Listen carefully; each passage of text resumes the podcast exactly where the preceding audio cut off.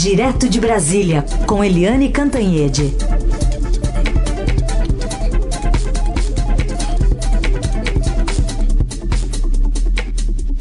Oi, Eliane, bom dia. Bom dia, Heisen. Bom dia, Carolina, ouvintes. Bom dia, Eliane. Começar falando então sobre esse timing do ministro Paulo Guedes, porque ele acabou se desculpar sobre a questão parasitas, né, envolvendo os funcionários públicos, e ontem soltou essa aqui. Não tem negócio de câmbio a 1,80. Vai exportar menos, substituição de importações, turismo, todo mundo indo para Disneyland, empregado doméstico para Disneyland, uma festa danada. Mas, mas peraí, peraí, peraí, vai passear ali em Foz do Iguaçu, vai passear ali no Nordeste, tá cheio de praia bonita. Quis dar o, o exemplo também antes que fale. É, o ministro diz que a empregada doméstica estava indo para Disneyland. Não. O ministro está dizendo que o câmbio estava tão barato que todo mundo estava indo para Disneyland, até as classes sociais, mas todo mundo, todo mundo tem que ir para Disneyland conhecer um dia, mas não em três, quatro vezes por ano, né? Porque com dólar a um, tá, 1,80 tava indo, tinha gente indo quatro vezes por ano. E aí, Liane, acho que fica claro a mensagem que ele queria passar, mas a forma foi bem atabalhoada, né? É aquilo do que a gente sempre fala do ministro Paulo Guedes. Ele pode até ter razão no conteúdo, mas ele se atrapalha na forma.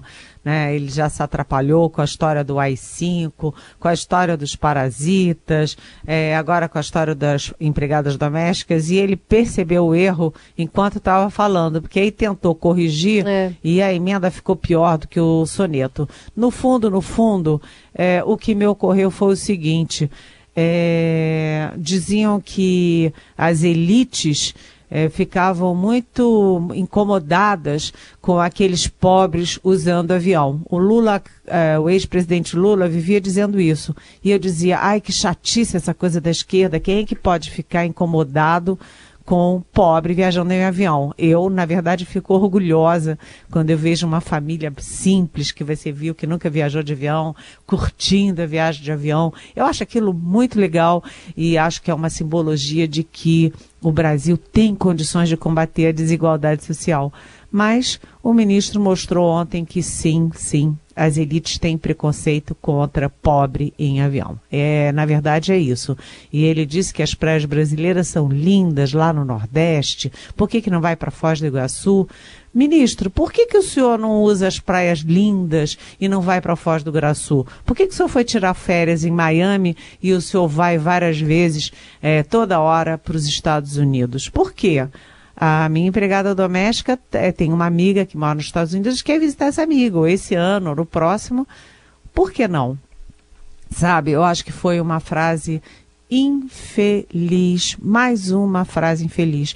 Então o Guedes já teve que pedir desculpas por chamar, é, generalizar os funcionários públicos como parasitas, agora vai ter que pedir desculpas não apenas para as empregadas domésticas, mas para todas as classes que, vamos dizer assim, menos favorecidas, né? Assim como ele teve que dizer que o presidente Bolsonaro, ao fustigar os governadores com a história de zerar o imposto de combustível, foi só um mal entendido. Tá bem, gente? Foi só um mal entendido, hein?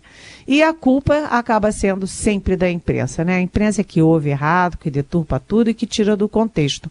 Mas tá aí gravado. E isso mostra muito, muito, muito da alma do governo um governo que fala sempre nos madeireiros, nos financistas, nos empresários, no capital e que tem muito pouco a dizer, muito pouco a prometer para os pobres, para os miseráveis e para as nossas empregadas domésticas que têm o direito, sim, de usar o dinheiro delas suado como bem entenderem. Então, é uma simbologia ruim para o Paulo Guedes e para o governo Bolsonaro. Bom, tudo isso no momento que a gente vê, né, cada vez mais o, o governo fica procurando uma marca social, né, Eliane, mas ainda parece que não encontrou. E agora tem uma outra leitura aqui que está numa pergunta que está sendo feita para você pelo nosso ouvinte, o Edson Roberto. Ele diz: é, é, Eu não li direito ou o Paulo Guedes disse que nos governos passados o brasileiro era mais feliz? Porque se a empregada doméstica ia para a Disney, a patroa então estava bem ou não? Está perguntando o Edson Roberto. Oi, Edson Roberto. Excelente pergunta, provocativa e verdadeira. Porque é o seguinte: ninguém pode ter adorado mais essa frase do Paulo Guedes do que o PT e as esquerdas. Quer dizer, o ex-presidente Lula, ex-presidente Dilma, o PT devem estar fazendo festa, antecipando o carnaval porque é uma forma do ministro reconhecer que nos governos passados é, aquilo que o PT sempre batia, né? Ah, as, os pobres passaram a andar de avião e as elites não, aceit, não aceitavam. É, Paulo Guedes ratificou o discurso da esquerda. E sabe que o presidente Bolsonaro falou um pouquinho agora na saída lá do, do plano da Alvorada com os jornalistas sobre o Guedes. Ele disse o seguinte: é, pergunta para o Guedes sobre a declaração dele, cada um responde pelos seus atos. Está dando certo a economia porque eu não interfiro. E aí, perguntado sobre o que ele está achando do dólar, Bolsonaro respondeu: Eu, como cidadão, está um pouquinho alto o dólar. Um pouquinho alto.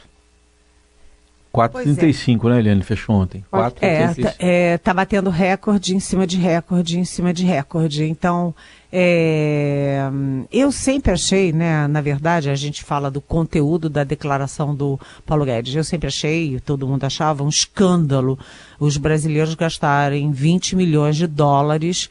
Não vi, eu acho que eram 20 bilhões, hein? Eu tenho que conferir esse número, mas era um número assim escandaloso é, no exterior é, todo ano todo mundo vai para o exterior, vai para os Estados Unidos e compra, compra, compra, compra, compra, compra.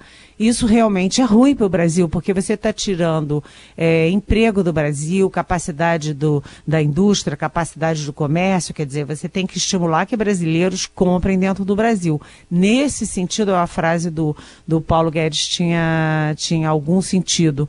Agora, o presidente Bolsonaro, como ele sempre reconheceu que não entende nada de economia, ele olha pelo lado é, pessoal e pelo lado da base eleitoral dele. Ah, esse dólar está muito alto, sim. Como quem dissesse, puxa, e quando eu quiser para os Estados Unidos, né? Quando eu quiser passear sem ser a serviço e tal. É, de qualquer forma, esse dólar disparado, o Guedes acha natural, mas tem um efeito é, positivo de um lado para a economia, mas tem um efeito muito negativo de outro. Ele tem que começar a calibrar essa história do dólar. Liane, vamos falar também sobre esse Conselho da Amazônia, excluindo os nove governadores da região, uma nova determinação uh, do presidente, né, do governo federal. O que, que a gente pode tirar de lição e o que, o que, o que mensagem está sendo mandada né, para o Brasil e para o exterior a partir dessas mudanças? Pois é, uh, ontem eu estava falando com. Liguei para o governador do Pará, o Helder Barbalho, que é do MDB, e ele me disse o seguinte: primeiro, que os governadores não foram sequer convidados para a solenidade do Palácio do Planalto, da instalação do Conselho da Amazônia. Os nove governadores da região amazônica não foram convidados para a solenidade do Conselho da Amazônia, da região deles é, quem foi, é, por exemplo, o governador do Amazonas, o governador do Acre, Roraima, estavam em Brasília e foram. Porque no dia né, horas antes da cerimônia, alguém do palácio, cerimonial do palácio, ligou comunicando que haveria cerimônia. Mesmo que alguém quisesse vir, não dava nem mais dar tempo de, de pegar avião nem nada.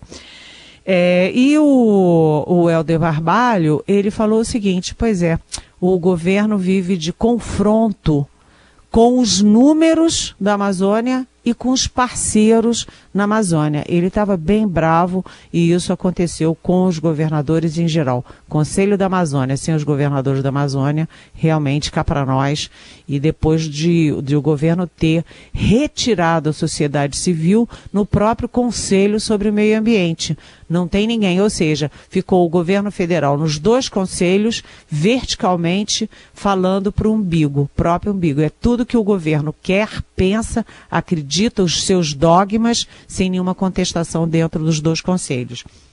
Mas eu liguei para o próprio é, vice-presidente Hamilton Mourão, que estava ontem em Roraima. E ele, que é o presidente do Conselho da Amazônia, desse novo conselho.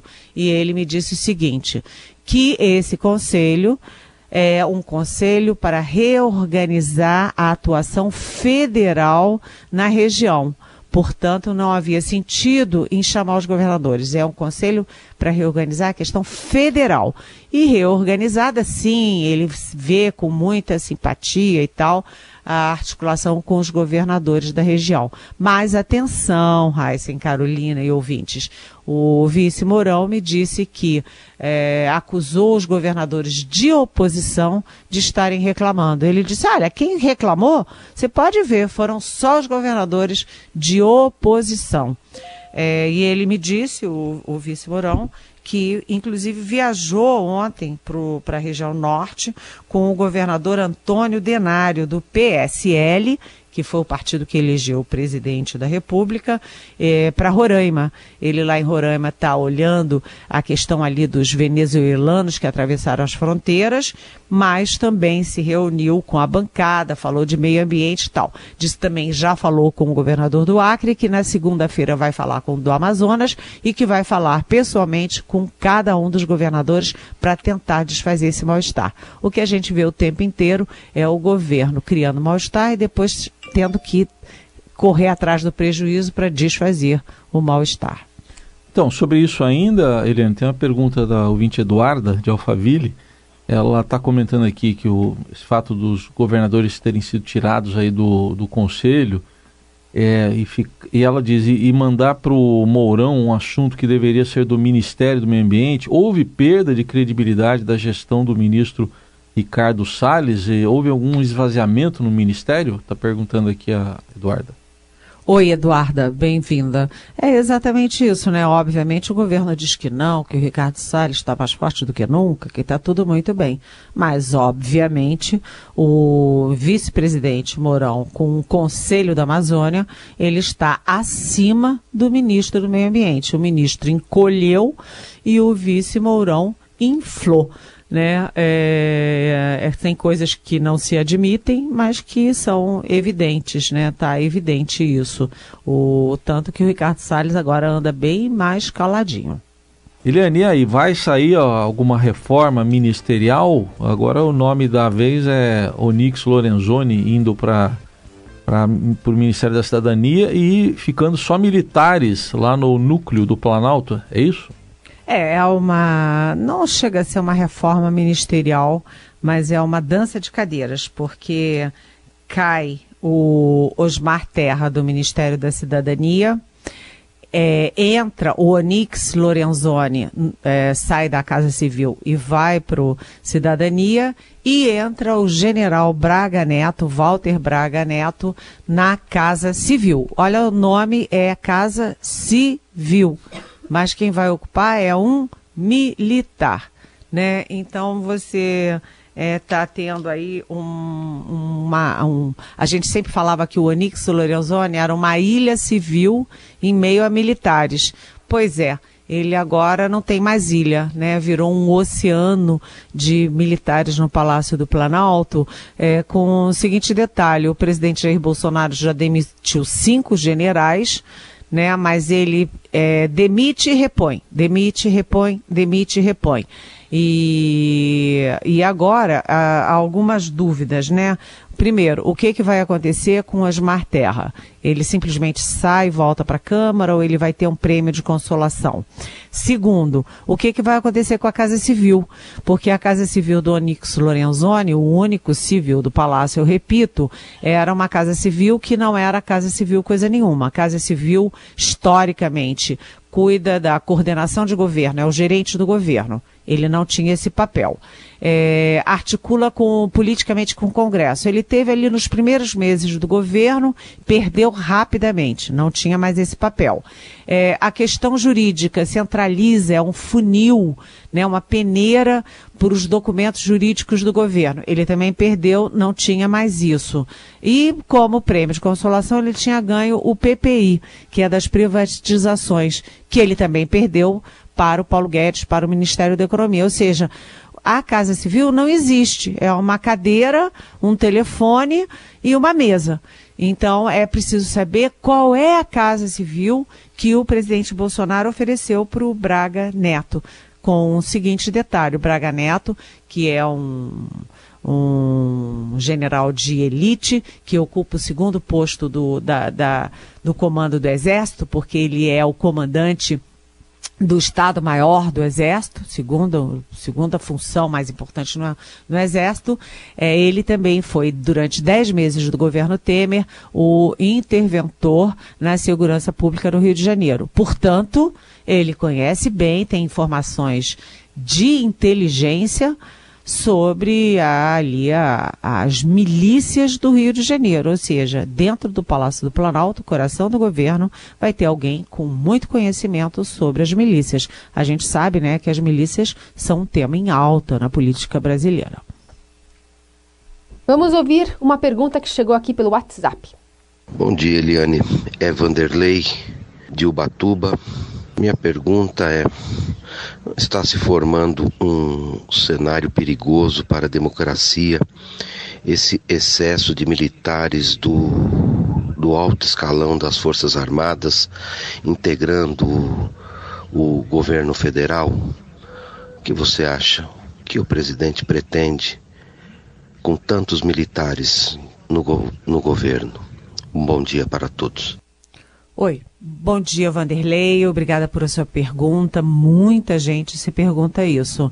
É, eu quero crer que não há ameaça nenhuma para a democracia, apenas há aquela velha questão que eu sempre comento com vocês aqui na Rádio Dourado, que é o seguinte: o presidente Bolsonaro, que saiu como tenente e é aposentado como capitão do Exército, ele tem um certo trauma ali pessoal de ter saído pela porta dos fundos das Forças Armadas e ele é, sempre prestigia as Forças Armadas. Você vê que o próprio Ministério do Meio Ambiente é cheio de militares, Ministério da Educação, os militares foram ocupando cargos em todos os, os, escalões do governo.